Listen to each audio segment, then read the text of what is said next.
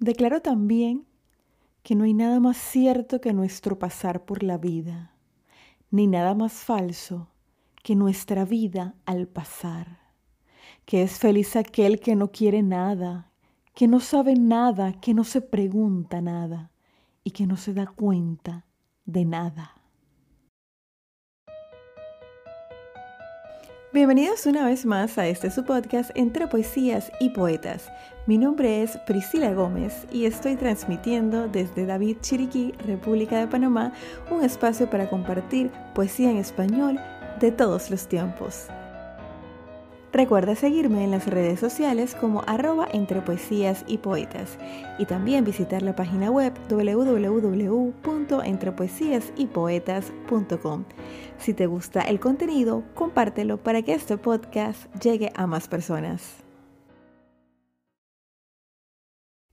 Estamos en el capítulo número 45 del programa, su podcast Entre Poesías y Poetas, y hoy conversaremos sobre el autor Gianfranco Pagliaro. Gianfranco nació en Nápoles, Italia, el 26 de julio de 1941, en una familia donde el arte y el canto predominaban como pasatiempo. Todos los días se les escuchaba cantar ópera y canciones regionales.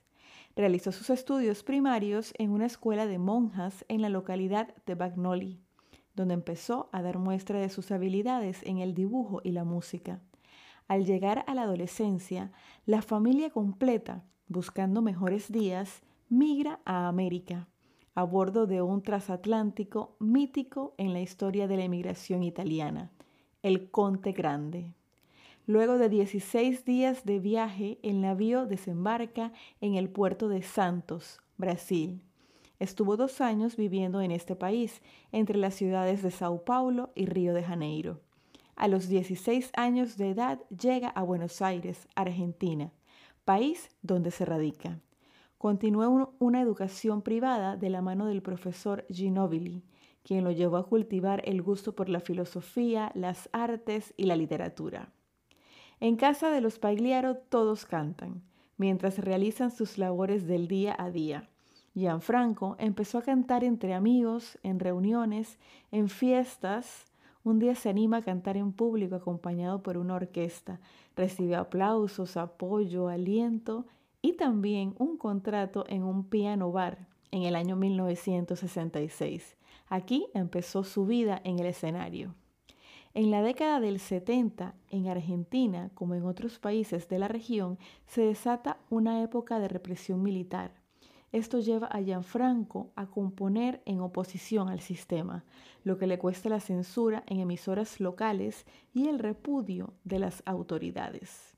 Gianfranco publicó varios discos en castellano, pero lo interesante de este autor es que no solo cantaba, también declamaba, un artista completo. Por eso es el protagonista del episodio de hoy de Entre Poesías y Poetas. A sus 70 años muere en la ciudad de Buenos Aires el 27 de marzo de 2012 a consecuencia de un paro cardíaco.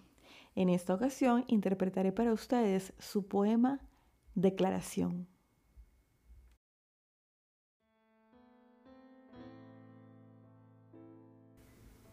Hoy, en el día de cualquier año, en el año de cualquier siglo, en mis plenas facultades mentales y físicas, y asumiendo cuanto digo y escribo, declaro que me declaro culpable, culpable de todo lo que no hice, de todo lo que no he visto ni oído, de las palabras que no dije a tiempo, de las otras que nunca aprendí. Me preocupé por cosas que jamás sucedieron y pasé gran parte de mi vida en sitios equivocados, en horas equivocadas, con gente equivocada. Declaro que llegué tarde a todas las citas, que no estuve nunca antes en ninguna parte, que encontré la primavera florecida, la tierra de partida y el cielo prometido, que todo lo que tengo es menos de lo que me falta, que lo creía, no lo creí después, y que cometí el peor de los errores. Soñé en mundo de pesadillas.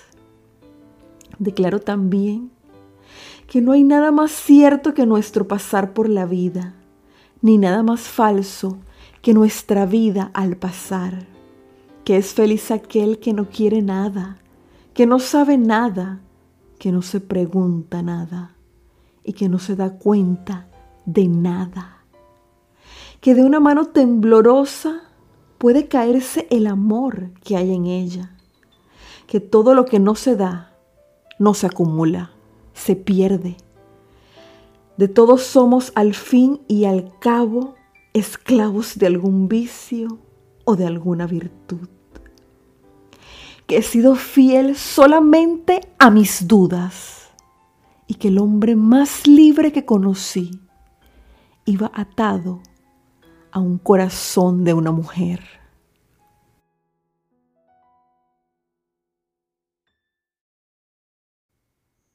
Este es un poema para reflexionar ideal para estos días de fin de año donde muchos tenemos el hábito de evaluar el año transcurrido y ponernos metas para el próximo año. Gracias por estar en sintonía, te espero la próxima semana con otra interpretación. Me despido recordándote que podrá no haber poetas, pero siempre habrá poesía. Hasta la próxima.